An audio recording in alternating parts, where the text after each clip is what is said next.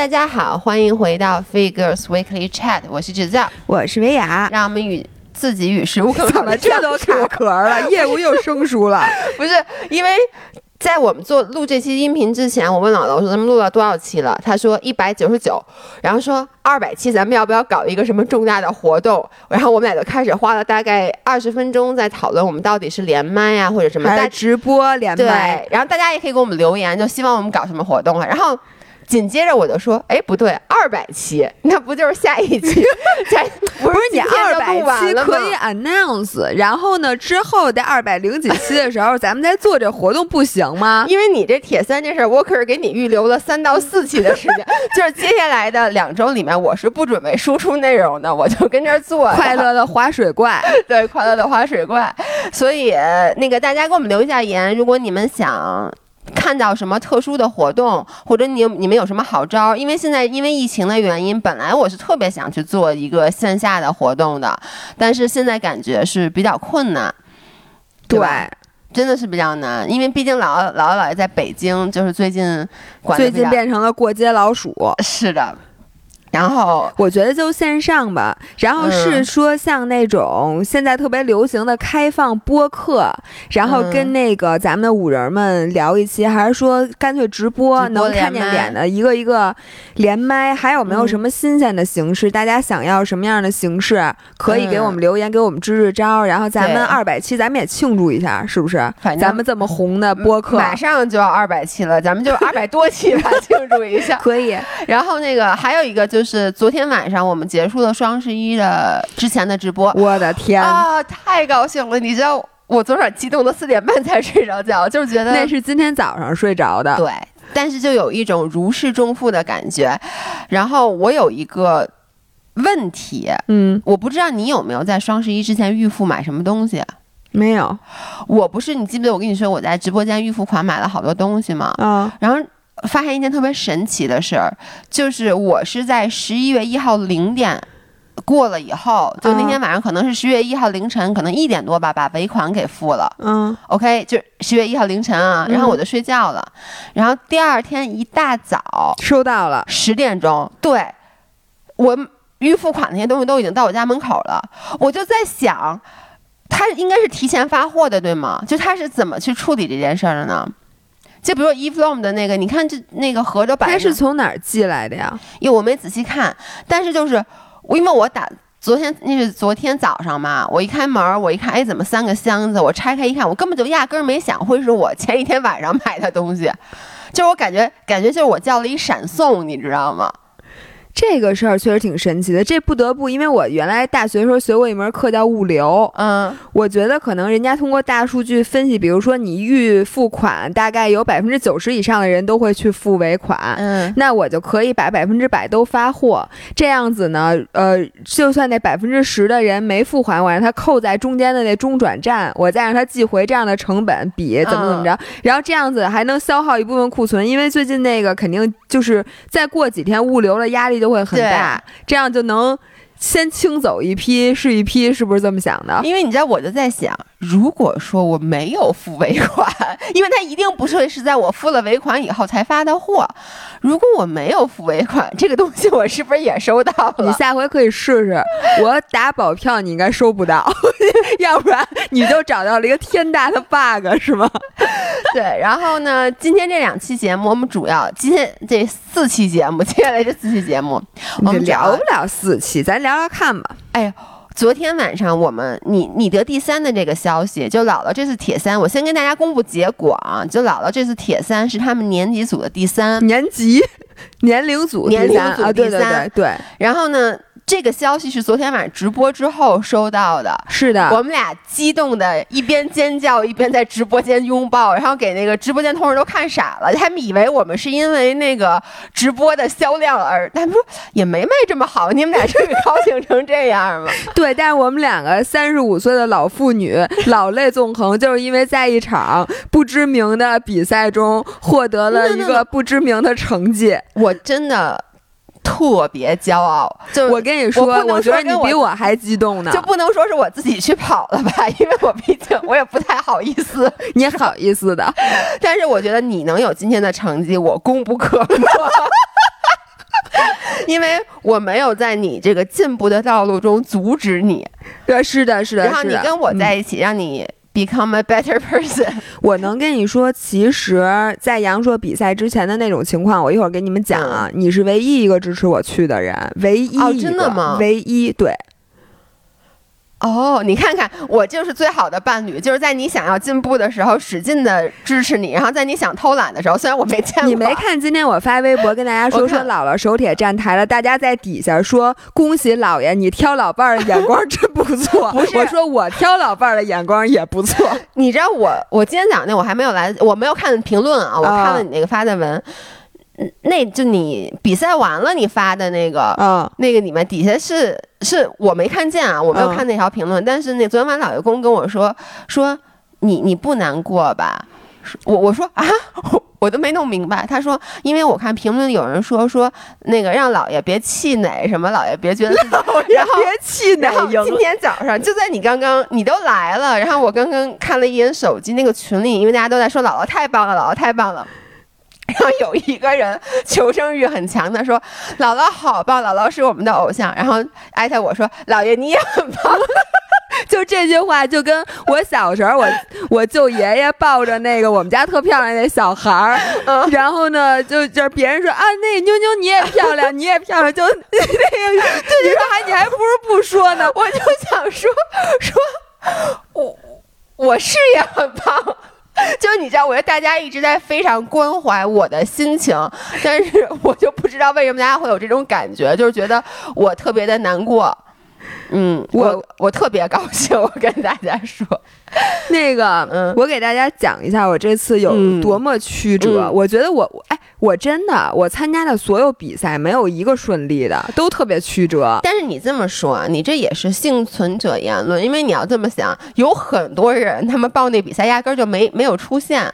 就我特别感谢他们，要不然我绝对站不了台。我跟你说，我现在从头讲啊，嗯，就是最开始我给你们讲过，应该就我为什么报上来就报了一个幺幺三距离的，就是先说那个再普及一下铁三比赛的距离，就是官方认证的距离啊，一个是。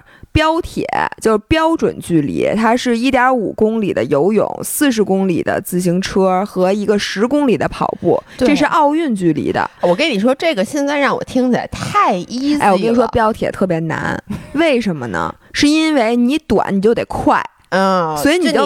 追上别人的时间，就比如你犯了错误，你的你你没有机会，而且你要有爆发力。就跟你说最难跑的八百米和马拉松哪个难跑？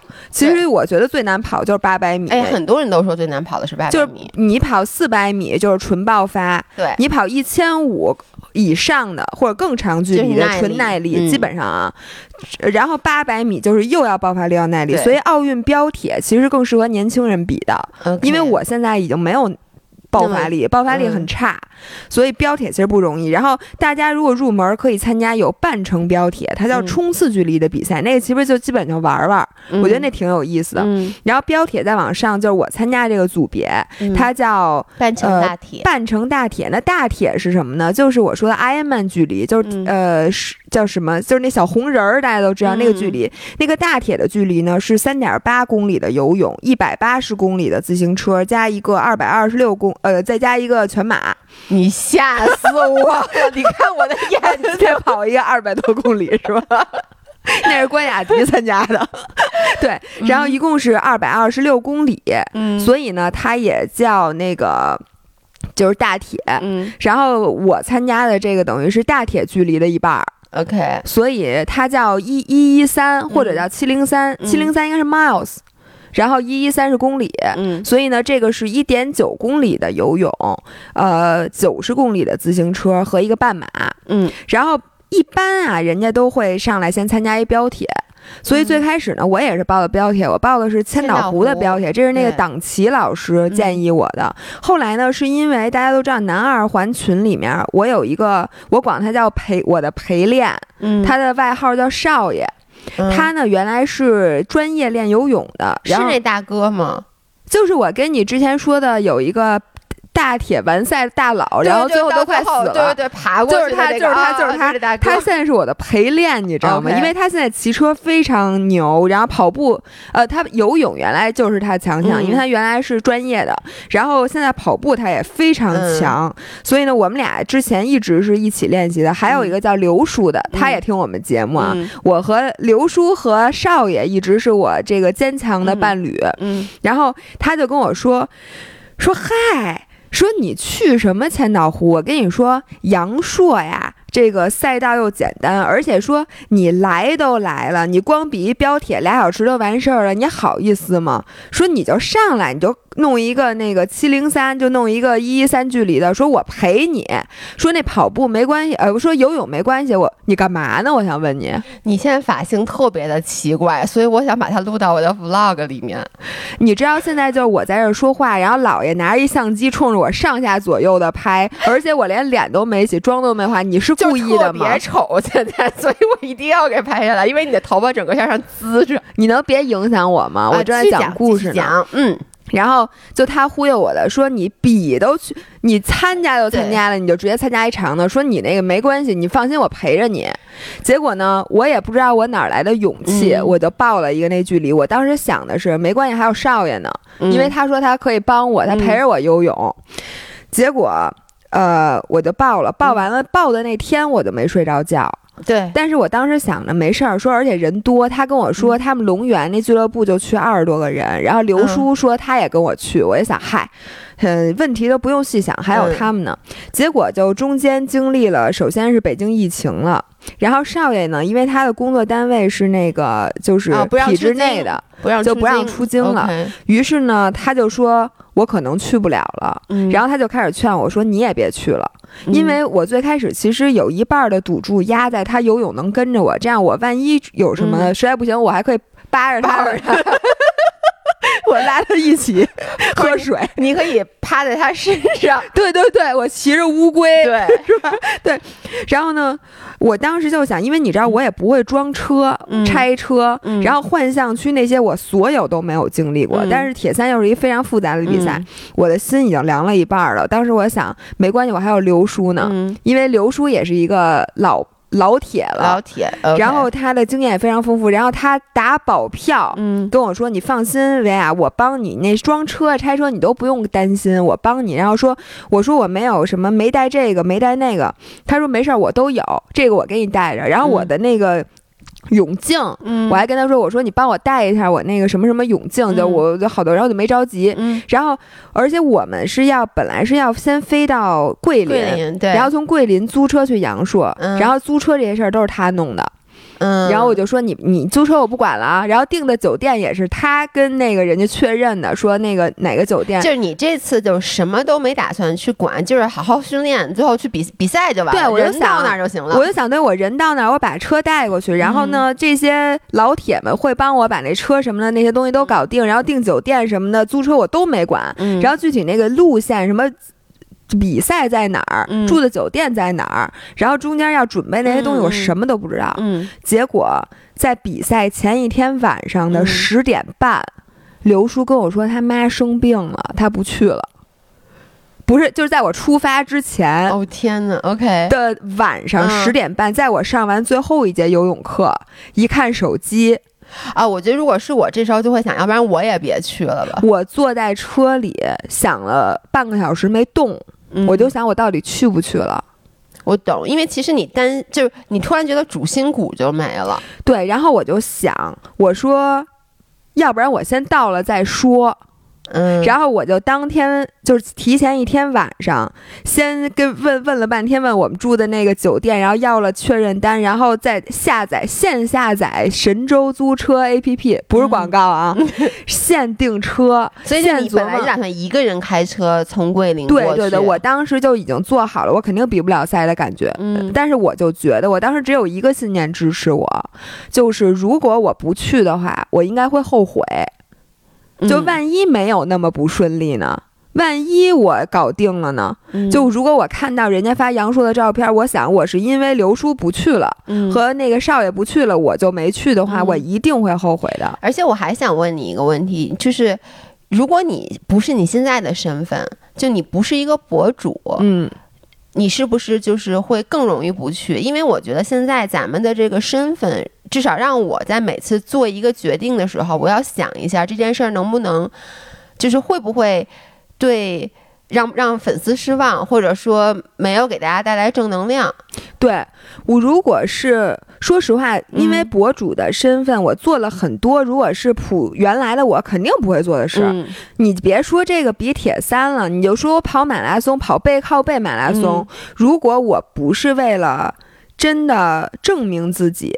或者说不是为了激励，其实也不是更激励大家，是想看看自己到底能不能行的话，嗯。我肯定不会干的。嗯。然后不光是这个，其实在这个比赛之前，就因为疫情那个事儿，我接到了两次组委会的劝退，电话。有一次在我们家，在你们家然后咱俩那第一个电话嗯。我先给对付过去了，嗯。然后组委会又给我打了一电话，就真的就是他就差说说你不能去，他但是他没有那么说，因为他们其实知道，如果你有绿码，国家没有限制你出行的话，其实你是可以来广西的。对，因为那天跟大家说一下，姥姥第一次接到劝退电话那天，其实是我们俩刚刚录完上周五的明信片儿，对，在最后的结尾，咱们还说，当时我也还能去青岛参加红人节，啊、咱们最后的结尾是说说那个。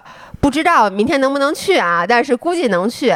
结果你就接到了那个电话，刚对刚录完音，我就接到了电话。我一看那个广西电话，完了，我心里就凉了，因为我就记得下马之前我接到俩电话，第一个电话是问我还去不去，对，不是他，人家是问我去不去，嗯我说我还去，他说好。第二个电话来直接说我们那比赛取消了，对啊，你刚才当时你记不记得你你我记得特别清楚，就是那个电话里我听到的啊，就是那人就你就一直在说，我还是去。嗯，嗯对我已经准备好了，对我我做核酸，对，人家是先问说你是那个北京的，说您那个还来比赛吗？我说我还去，他说那个。呃北京的选手我们就不建议这次再参加了。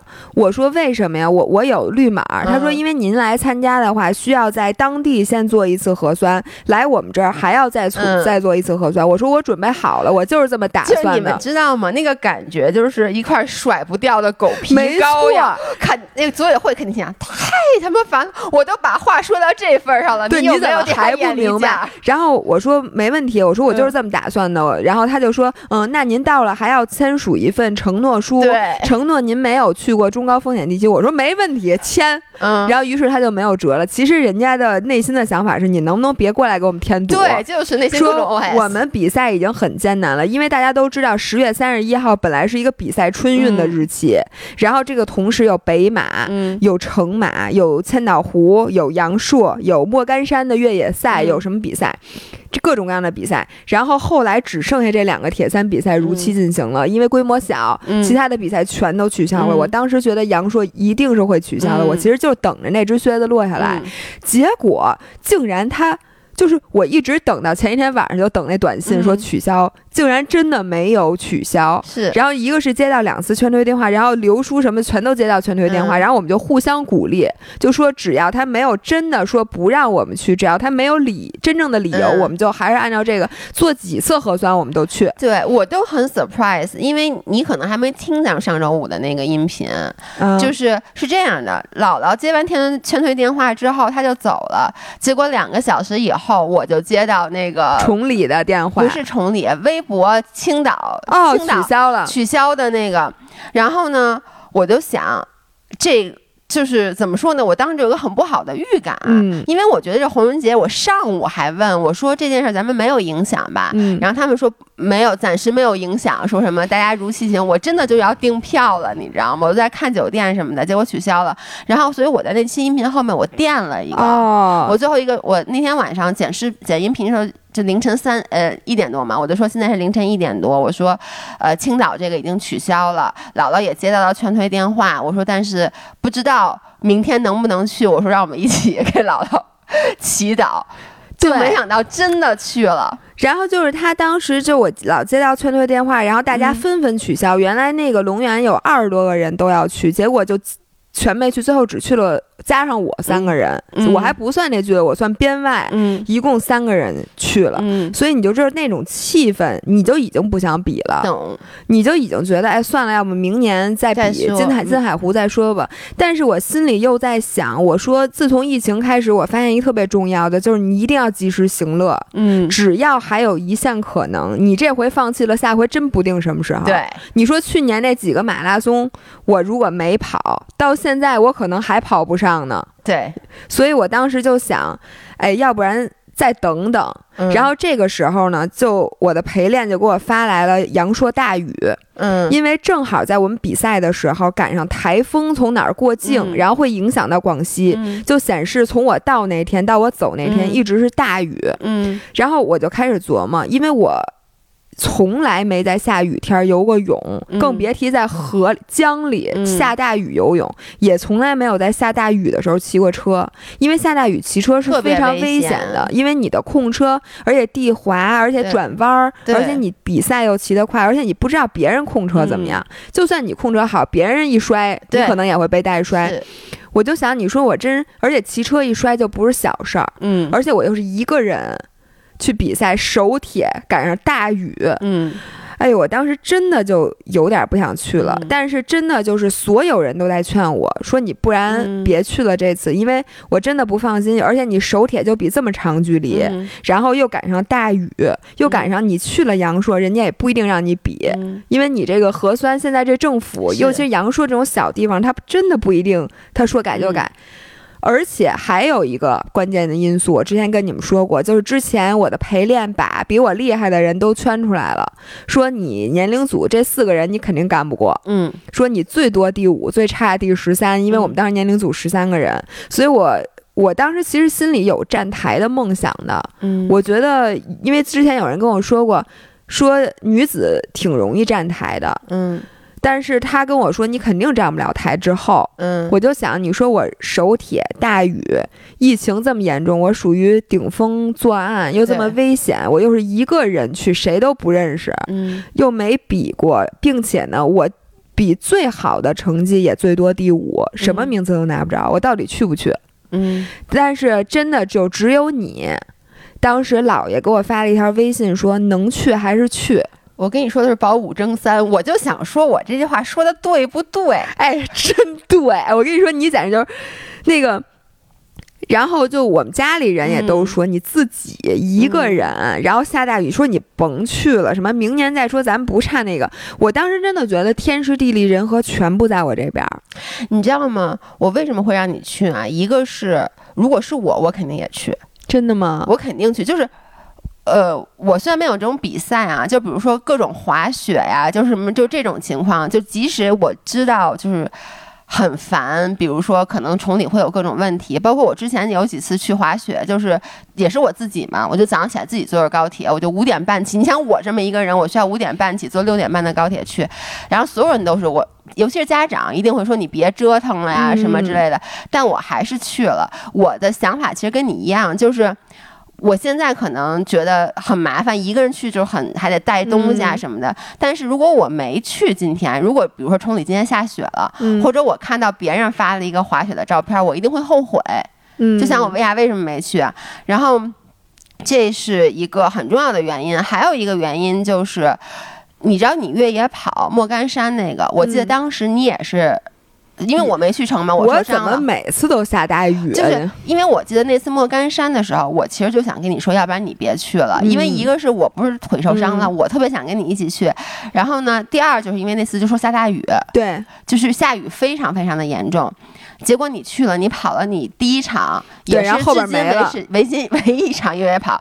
然后后来我前两天看到那个，我之前那个有一个越野群，他们发就是政府发文了，说对于这种户外的越野项目要什么。非常谨慎，就感觉在目前你可见的这个 future 里面，基本上就非常难，不会嗯有越野跑的项目了。所以你说你要是没跑那个，嗯，你可到现在也能就到没跑过。现在也没跑。然后后来以后，等他再恢复好多跑比赛，你可能新鲜劲儿也过去了，对你也不一定会再去跑。对，所以就是你说的及时行乐，就你趁你现在有这个心气儿的时候，一定要去做。对，所以呢，我那天就晚上花半个小时时间在车上嗯。先搞定了车，嗯，弄了酒店，主要是然后把回程机票定了，然后订嗯。回程机票的时候我又犹豫了一下，因为我发现合适的时间全都。取消了，因为从嗯北京出发和回北京的嗯飞机现在非常少而且从桂林这种地儿就更少，因为嗯去桂林一般都是旅游嘛，它也不是北京、上海这种。只剩下十一月一号早上八点的飞机，然后飞回北京还是大型机场。我说你怎么那么早回来的？因为你本来是说你要睡一个懒觉，然后直接下午回来去直播的。没有，没有那个飞机全全都取消，嗯前一天晚上也取消，只剩下一个最不好的时间，嗯，以至于我就想，我比完赛之后不能休息，洗个澡之后我就要开车回桂林。嗯在桂林睡一天晚上，第二天还要起一大早去赶飞机才能回来，而且是回到大兴。你你能理解？哎，我觉得你太伟大了，因为其实就是所有的事儿都在向你释放一个信号，就是对，就是这就是次别别去了。对，而且其实说白了，我觉得那个时候人也很容易给自己找借口，因为第一，你本身对这件事儿你是有一定恐惧性的，我特恐惧。对，所以你这个时候其实就是感觉人家给你台阶儿了，就是所有的理由就摆在你眼前，就，就给你各种台随便，选一个理由，而且没有人能说不字。对，我我当时还有一个就是说，如果我参加比赛，好端端的我没比，嗯。我觉得我对大家也没有交代，我对对自己也没有交代。但这个满地都是交代。对，你说因为疫情我，你说而且十一月一号那么重要的直播，我不可能不回来。对，如果我万一在广西，你说有这个万一嗯。什么的，但我当时就想，张雅，你就想想有没有确定的事情让你不能去？嗯没有。广西没有不让你去，组委会没有不让你去，你不确定你是否会赶上这个大雨，嗯，然后呢，你能不能回来？你能回来，嗯现在没，现在至少没有说让你不能回来，那你为什么不去？嗯所以我后来还是就然后连夜订了什么早上六点半还车。我当时选六点半还车的时候，我心想妈的，他妈的这三天都睡不了觉。于是呢，早上第二天早上定了四点五十的四点半的闹钟起床，然后开始背我好像还没睡，我 对，咱俩不，我就说咱俩适合倒班嘛。然后起来背上我那个艾曼那包，然后拎上我的大车包下楼上了车。嗯这个时候，我觉得前面一片灰暗，尤其是你知道我们家新换了，真的是新换了当来那套床品，不是给他做广告啊。然后最后看了一眼我的床的时候，我心想我他妈有病吧？嗯你说图什么呀？嗯，然后呢，就到了机场。然后从我到机场那一刻到我回来，我遇到的全是巨幸运的事情。嗯就所以，我当天写了一个微博，我说：确定愿望，出发，世界都会配合你。嗯一旦你特别坚定了你自己，嗯你发现后面没有坏事儿了。嗯首先到了机场，我就碰见了这次，你知道。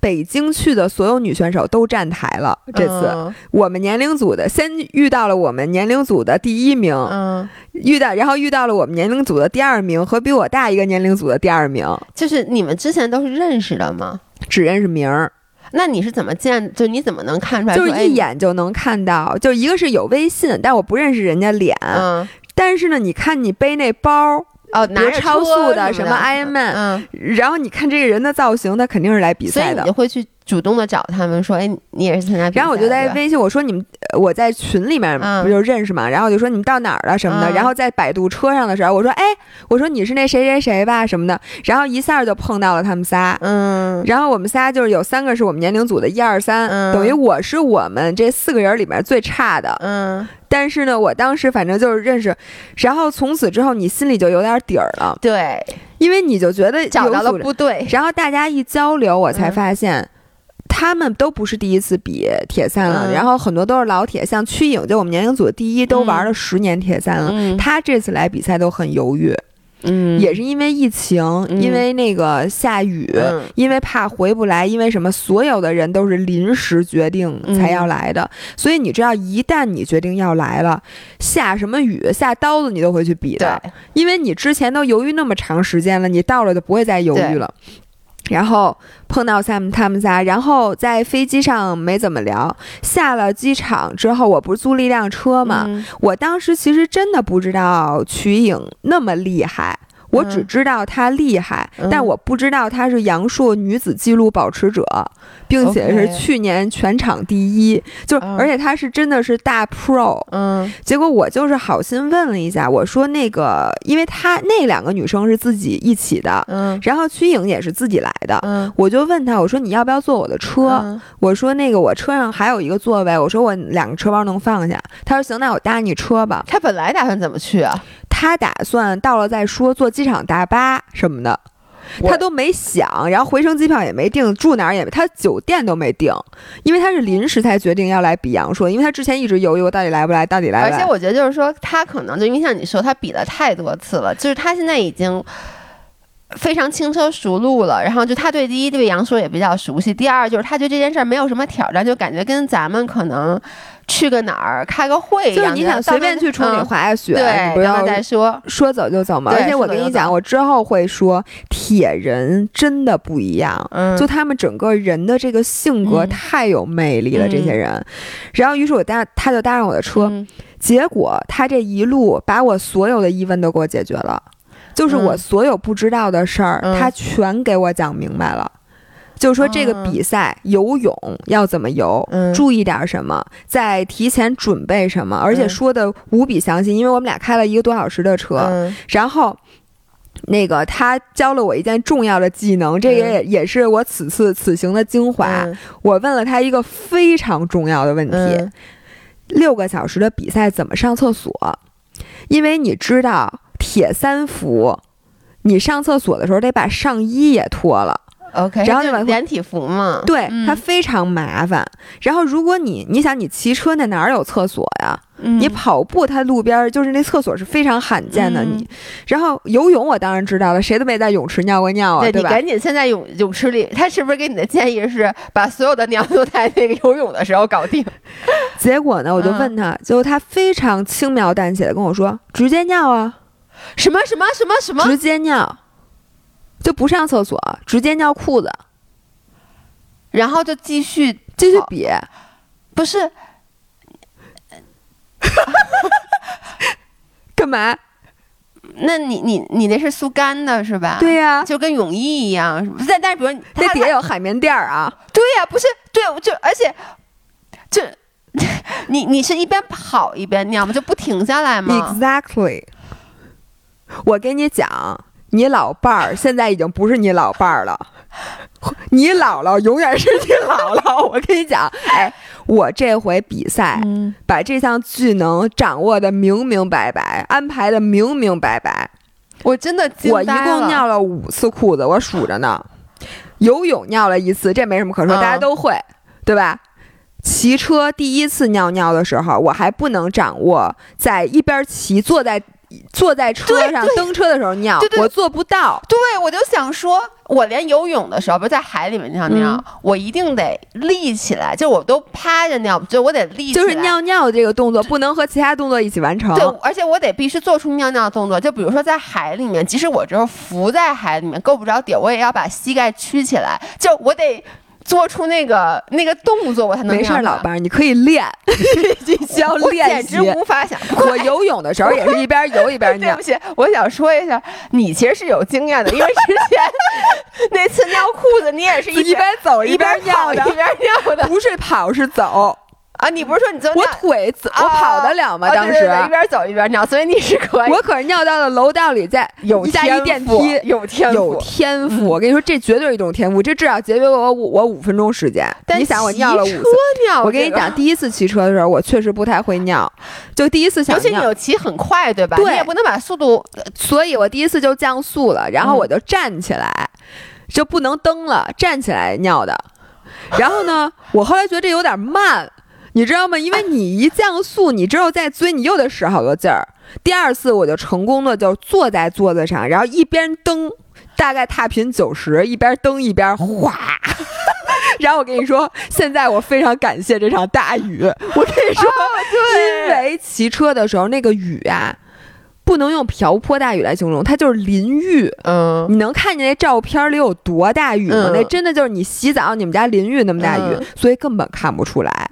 我在想，如果是大晴对，天，我也想，而且然后这个人的腿突然滑，而且还会溅到别的选手上，绝对的，因为我当时前面后面都有人，对我就是我下一个问题，我就想问你是自己在骑，你两边儿没有？我前面也有人，后边也有人，我根本顾不了那么多。我跟你说，我尿完我也没回头，反正我就继续骑。然后当时我咧嘴乐了，因为我当时想，张文雅你太牛逼了，你还现在都能骑车尿尿，而且一点儿都没减速，而且尿完尿特别淡定，马上喝水。然后现在我终于敢喝水。然后跑步的时候就更牛逼了，你知道跑步的时候尿尿，我据我的经验，真的比骑车时候尿尿更难。而且跑步的时候你没有办法站下站上尿，这样所有人就知道你在尿尿了，因为要不然你站着干嘛啊？你也不能蹲下呀。所以你只能边跑边尿，然后那个不是你确定这是一常规操作吗？我确定，大神都这么干。我哎，而且我能跟你说吗？就是骑车，我沿路旁边的所有厕所，我只看到一个人上。哎，我想问问大家，因为我知道听我们播客的人有一些，应该有一些鼻铁三的，或者你们了解的。是不是这么干？我知道那个拉屎肯定是不能，当然也有也有人家马拉松。我上回参加特步活动，坐我旁边那个，他不就是那天那个拉在裤子里拿了一第一吗？然后他那裤子是棕色的，就是那个视频特别出名。我我觉得我对这个 运动，我简直不是就是，而且你跑跑特快，我就想知道。还行吧，就那么跑着直接就尿，这确实需要一定的天赋，还需要一定的嗯，因为咱俩已经不要脸了，这件事是肯定的。呃，因为我跑步的时候旁边可人可多了，对面也有人，后边也有人，我我都不是觉得丢人。如果你说这是一个常规操作的话，我觉得大家都能理解。我不知道是不是，对呀，所以我反正崔颖跟我说，除非他在骗我，但是他肯定是这么干的，所以就是。行吧，然后所以你知道我那跑鞋，我今天早上交给阿姨的时候，我并没有告诉她那跑鞋经历了 所以就我的锁鞋、我的袜子，就袜子扔那个。所以你看，我还记得去年你尿裤子那次，你就对那个雪地靴，你就是简直就觉得怎么能出现这种事儿？我这雪地靴该怎么办？现在你已经轻轻车熟路。对。我我我这回拍的 vlog 我拍了，但是因为比赛的时候不让带摄影摄像设备，所以比赛的画面没有。但是比赛之前之后全有。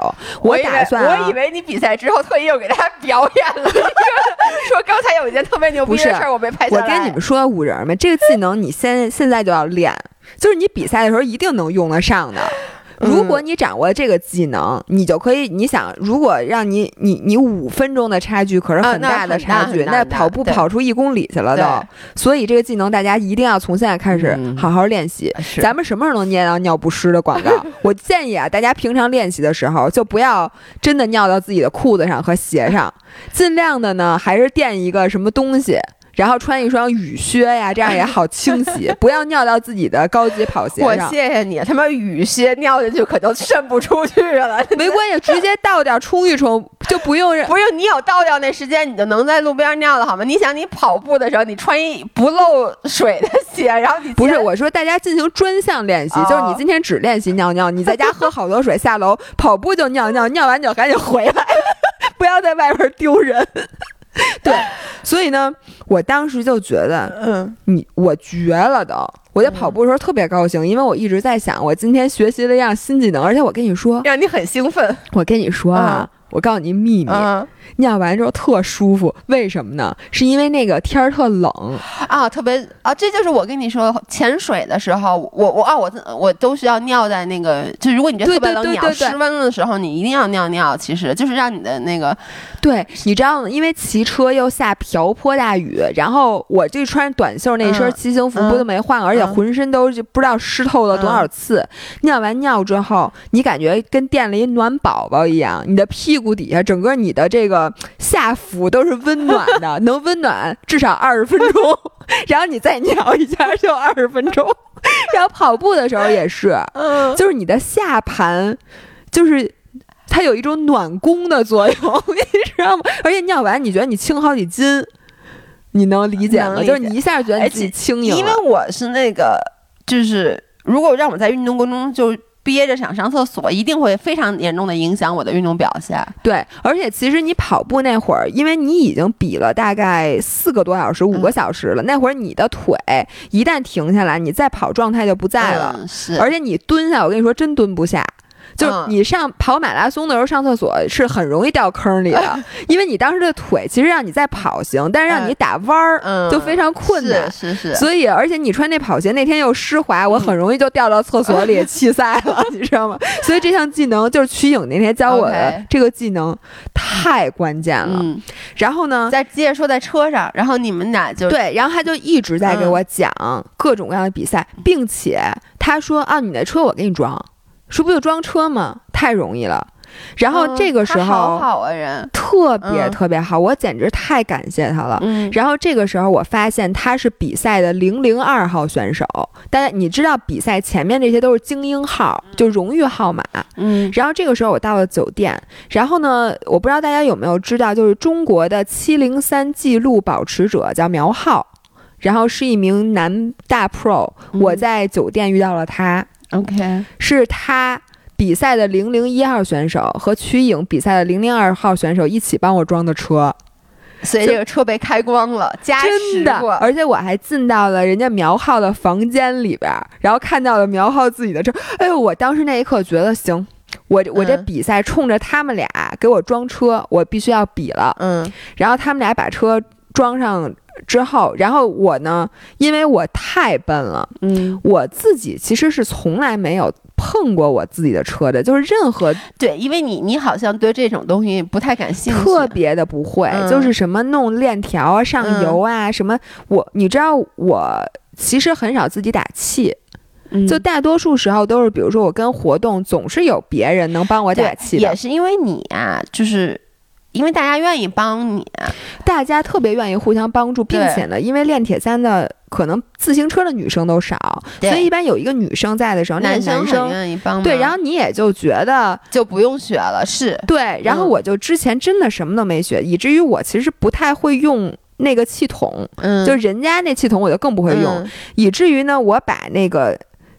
打气的时候拧的那个塞儿，拧的特别紧，以至于打完气儿拔的时候，我连着气门芯儿一块儿拔出来的，然后整个那胎就完全没气了，而且我没有带备胎。也没有带气瓶，因为呢，备胎刘叔说他给我带，但是他没去气瓶。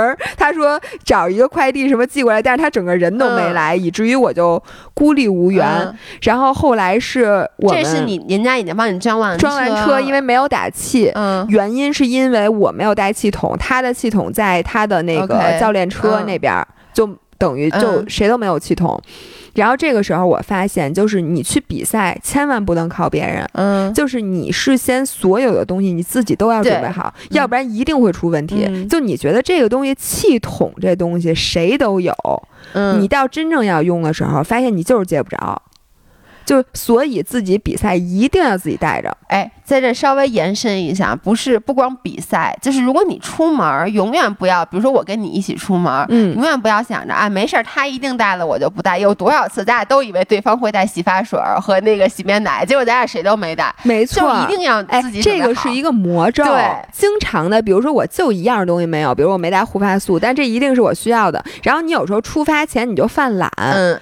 你就想觉得没有小瓶儿，然后就说哎没事儿，要不就到那儿买，要不就到那儿肯定有人有。一般有这种心态的时候，你肯定借不着。是。然后我这次就所有之前人家提醒我要带，我觉得哎呦，我懒得准备。一个是剪刀。嗯，一个是因为我想着剪刀还得托运，但是我托运的是车包，那剪刀没地儿搁。嗯，然后一个是打气筒，我觉得带着太麻烦，因为我打气筒特大。对，而且你想到酒店怎么能没有剪刀吗？就我一定能没错。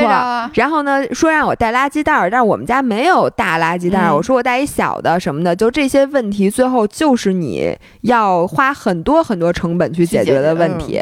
所以这会儿人家那个铁，人家铁人真的是说，就是铁人比赛的精神。是说不依靠任何人的帮助，独立完成比赛。那独立完成比赛，其实就包括你提前你所有东西都带好。反正我我我这回所有出的问题都是因为这个。嗯，然后就把那个弄车胎撒气了。这个时候我还在犹豫，我还能比吗？要不我甭比了。嗯，因为你说我到那儿我没没有备胎，你说我也不好意思管别人借，因为每个人只带了一个备胎，人家自己还要用呢。哎，等，所以你那车撒了气以后，你是换了一个备胎，对吗？后来没换，后来我就自己把那个气门芯儿给怼回去了，嗯给它拧上，然后把它打足了气。我说我观察观察，如果它真的以后要再撒气了，我就真的比不了赛了。嗯但是后来这个东西没出问题，嗯，还好。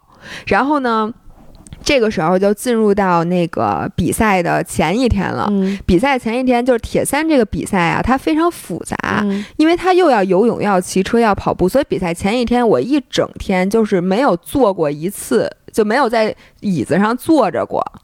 首先呢，先是因为北京来的过街老鼠，嗯，所以到了之后先做核酸，嗯。然后那个核酸排特别特别大的队，嗯。哦，那是周五，周五，嗯。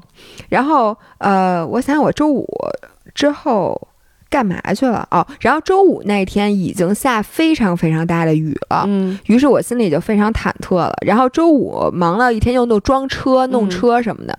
然后周六一早起醒来，因为周日比赛，周六一早醒来，先看到一条微信短信，嗯说为了保证疫情，呃，这个能够进行，大家现在领悟之前必须要集体再做一次核酸，嗯，然后拿着核酸的记录才能去领物资。嗯然后这个时候我们就非常忐忑的又去排队做了一次核酸。嗯然后当时在排队做核酸的时候，好多其他地方的选手就问说：“那个你们哪儿来的呀？”嗯我第一次不敢说我是北京来的，我只能跟他们说啊，我是北方人。东北的，然后人家说说你你你哪儿的呀？然后你真的就不敢说，而且不敢嗯多说话，嗯因为北京口音太重，特别怕你说话，人家问你是不是北京的，然后嗯立刻把口罩戴上那种。所以就是第一次有、嗯口罩都还好，我觉得就怕那个别到时候那个组委会临时决定说，哎，北京的不能参赛了这种。对，然后这时候我们就真的哭的心都有了。然后，呃，做完核酸之后，干了一件特别有意思的事儿，嗯去试水。嗯因为铁三比赛是在公开水域，然后我们这次呢特别幸运，阳朔比赛的赛道特别漂亮，对，它是在。照片，特它是在那个漓江里比，漓江就是咱们人民币二十块钱的那个背景，就是桂林嗯山水甲天下这事儿真没跑，而且那天下着雨，然后那个山里面云雾缭绕，然后你就是在那个江里面顺游而下的那个画面特别美，嗯然后铁三比赛呢，是因为很多人没有公开水域的经验，嗯。然后他就组委会允许你前一天。可以去试试水，嗯。然后当时试水的时候，我就看到那个水流，它就是我们的比赛是大半程大铁是嗯前二百米是要逆流而上，然后后一千七是顺游而下。然后那天试水，我的感觉特别特别好。穿上胶衣之后跳到水里，首先那水温也不凉，如鱼得水，这哎就是如鱼得水。嗯然后在那个水里边游啊，因为它那水特浅，有些地方，然后你就感觉那水草贴着你肚子，然后底下就是鱼。你就感觉像在浮潜。哎，对对对对对对，有有这种感觉，嗯并且呢，呃，我是逆流，我一点儿都没觉得是逆流，嗯我就觉得这水也不大，而且我那天游的还挺快的，挺好的。因为你之前有在那个哪儿闸门儿里边感受过大的逆流，对对对对，然后就觉得挺好的。然后我还让那个大哥，大家在 vlog 你能看见我们那天试水，嗯就特别顺利。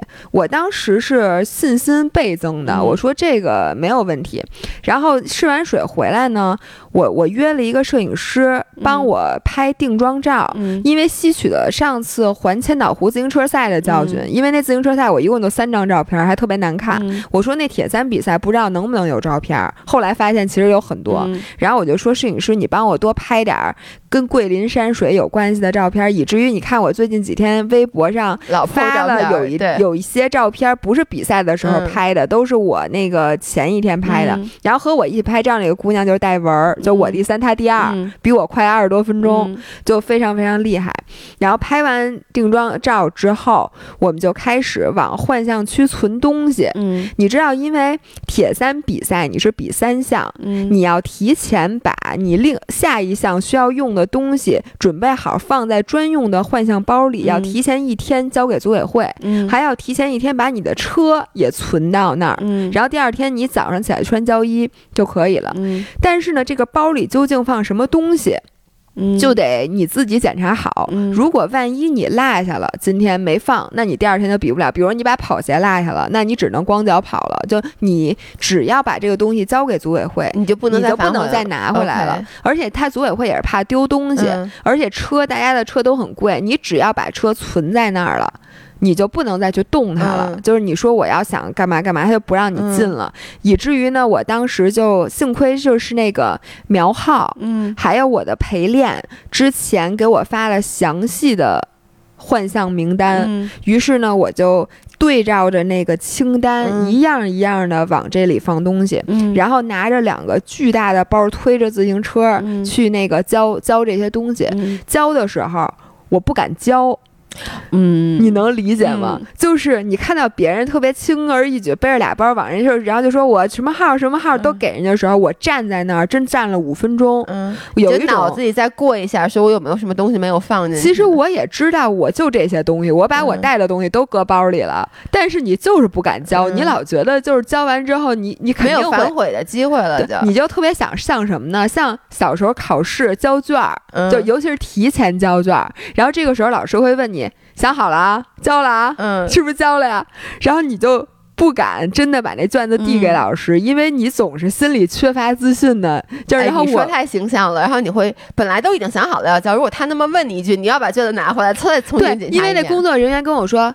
九十三号说想好了啊，说这个包一旦存了就不能给你了啊。嗯然后那个存车的时候，他也说你从那个门出去不能再回来了啊。嗯你想好了啊，这东西都拿好了。然后你这时候就突然一下开始严重的怀疑自己。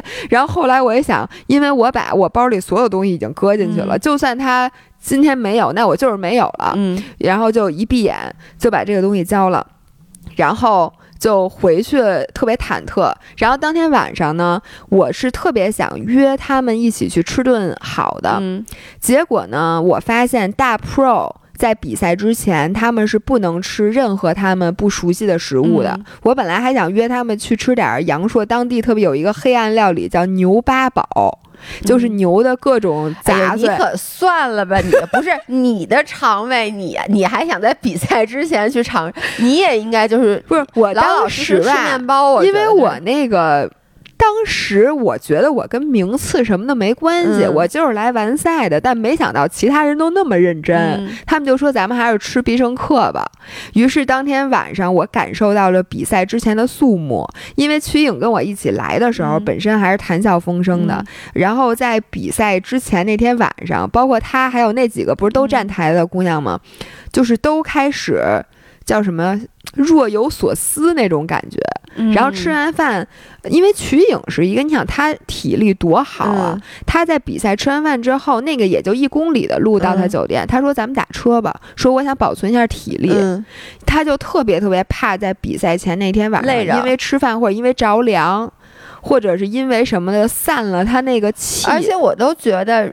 比赛第二天要比那么大的一个比赛，前一天就应该好好休息。你们早上起来还会试水，如果你因为试水感冒了怎么办啊？但是你不试水，你睡得着觉吗？哎，如果这个公开水域这个水你完全没有游过，你也不知道它的温度，你什哎，么都不知道。你知道，如果是我，如果是我，嗯我可能会选择不试水，为什么呀？就是我总闷着。对我，因为我我就在想，以我的这个命，如果我试水，一定会出意外。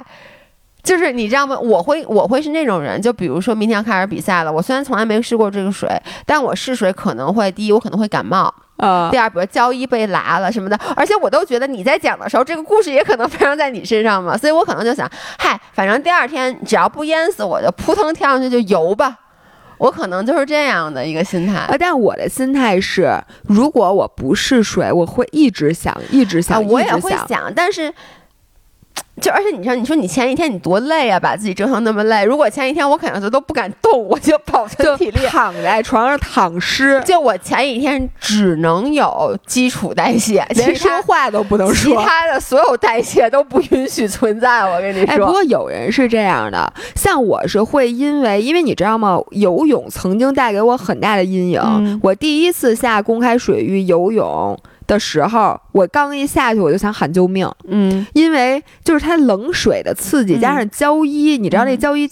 大家知道，就跟潜水服一样，嗯。但是它特别特别紧身。嗯你穿上那个之后，我就完全喘不过气儿。嗯第一次，然后我游的就是乱七八糟，嗯就根本跟泳池里它就不是一个人。当然，嗯泳池里也乱七八糟，那就更乱七八糟，嗯毫无章法，以至于我特别特别怕游泳。嗯所以我就想，我一定要试一下，这样我至少能让我缓解一下心情。要不然嗯我第二天，我觉得我都大早上起来七点多下大雨，我都不敢往江里跳。我就觉得那跟自杀没有区别，你知道吗？所以我就必须试水。但是呢，好多大 pro 他们都没试水啊。嗯他们一个是人家不需要，人家不紧张；第二个他就是要保存体力，而且也不能吃任何的东西。然后我这个时候发现，我跟曲颖吃饭吃了嗯两顿吧，一顿是提前一天我们吃了那个刘姐啤酒鱼、嗯哦，我在这里要说，刘姐啤酒鱼是本次阳朔铁三的主赞助商，我们最大的赞助商是刘姐啤酒鱼。然后嗯。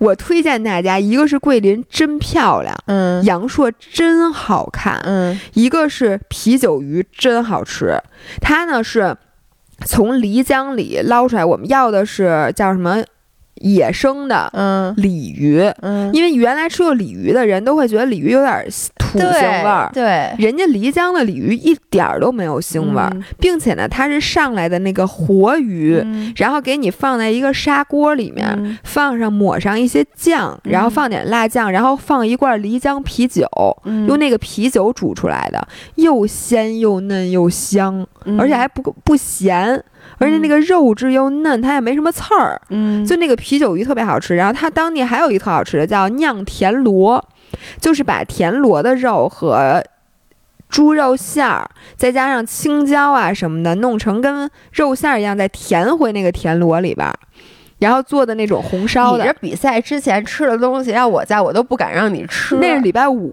因为还有一天不，万一你要是第二天拉肚子、拉虚脱了，就是因为你知道你的肠胃特别不好。我但是我当时还是游客心态呢。你说到了那嗯天，就是我当时很 relax，并不觉得这个比赛是我想的，我只要把游泳游完了，骑车别摔，我就是胜利。嗯，然后这个跟曲勇吃了一顿饭，然后还有跟那个。那个那个女孩叫大哥，嗯。哎，跟你一个名儿，然后还有戴文，我们仨一块儿吃饭。然后第二天吃了一顿必胜客，我才知道曲颖一个人吃了一张披萨，嗯，然后她还能吃点意面，然后她还吃了什么东西？就是我跟大 Pro 的差距，嗯。就是人家大 Pro 大 Pro 是一块新电池，就是它可以往里充。充电，好多好好多好多的电，在你需要的时候就可以用很长很长时间。我是一块用了五年的电池，哎就是我发现在这方面我是有天质赋的对。你能吃下去，而且而且我能在吃完之后很长时间不吃，就是我能依靠我吃的这个能量，长时间的去续导航。续航就是你是一块新电池，我是一块已经老的不行的电池，又充不上电，但是你要需要用电的时候发现没电了，嗯黑屏了，嗯我就这样，我就看他吃披萨，我真的惊呆了，我真的看到了。呃，高中时候的你，嗯，而且你现在吃东西真的没人家那么香了。对就是你，你那个劲儿，你高中的时候是有那个劲儿的对，，而且说实话，就是我有明显感觉，因为现在运动量也不如以前大了，你确实就没有你高中的时候也没有运动那。高中那不长个儿呢吗？对但是很明显的就是这几年越练越 relax，就开始我真正开始所谓的佛系健身以后，嗯就是你确实没有那个吃东西的劲儿了。对，就所以你看人家比铁三，那我觉得那他是就是他他那么大消耗，他吃东西多香啊！而且就是你看他吃，你就觉得这个人你肯定干不过，因为你想人家有一张披萨的存量，我只有两沿儿披萨存量，我你四块披萨能至少顶半天儿吧？嗯我怎么我真的当我我开始只我说我我我也就吃那个一块披萨，嗯因为我还吃了意面。嗯然后之前还塞了什么面包，都是在他的指导下说你必须吃。嗯我看着那第二块披萨，我眼睛都要闭上了，我真吃不下去。但是他跟我说，你必须要把这个吃了，因为嗯明天怎么怎么着。当我把那个第二沿披萨塞到我嗓子眼儿里的时候，我真的觉得我都快溢出来了那个食物。嗯，然后你就看，除了我以外，其实他们仨都都挺能吃的。嗯你就觉得，就凭这一点，我就不适合干这个运动。是你知道运动员，你看 YouTube 上面经常有那种运动员，就是菲菲尔普斯吃多少，你就觉得这就是天赋，你知道吗？真的是，然后我就当时就觉得这个比赛我输了，所以呢，如果不是在他的劝导下，我肯定不会吃第二样披萨。嗯但是呢，我吃完了之后，我确实第二天状态挺好的，嗯我不知道跟吃的足有没有关系。定有关系。我觉得我每一次就是。Cheat day 之后，就原来还做 cheat day 的时候，嗯我第二天的训练状态肯定是最好的，是吧这？确实是有劲儿，特别明显，就是那个糖原确实是在。哦，可能吧。反正我觉得这个从来没有过这种经历，我第一次比马拉松的时候冲过碳。嗯当时因为害怕，不知道自己会不会撞墙，嗯就那个胡吃，吃了那个苏州的那个什么叫什么三虾面，嗯，然后第二天早上吃了巨大一面包，然后给我撑的要命，然后跑步的时候就不太舒服。之后我就再也没有真的刻意去冲过碳。然后嗯这次呢，反正我发现吃披萨和意大利面，怪不得人家运动员在比赛之前都吃这个。嗯我发现这个东西就是面食，好像嗯确实比米、嗯呃更好一点儿，我也不知道为什么。嗯，它那个照曲颖的话说，因为这是碱性物质，然后米它会反酸，个但我不知道是不是这个原因啊。嗯反正就虽说我那天晚上给我撑的，我回家吃了一板儿乳酸菌，我才睡着觉，嗯但是状态是不错的。然后再说第二天哎，第二天开始比赛了是吧？开始比赛哎，了，那咱们这样，正好这期录了一个小时，咱们那个且听下回分解，真够好不好？讨厌不是，的你。知道为什么吗？因为我现在必须要去尿尿，我不能坐在。哎你快练练，我就想说，一边录播客一边尿尿的技能，快快快！我跟你说，我从大概你刚才讲尿尿的时候，我就已经有点憋不住了。但是我就想，我要坚持一下，坚持到一个我小时。说你怎么一直看表呢？行，我不能再我我我我一边说话都一边上不出厕所。好，今天的家庭作业，请大家回去，无论你是骑车还是跑步，都赶紧把这项技能先掌握了，好不好？那我们周五再见，周五见，拜拜。拜拜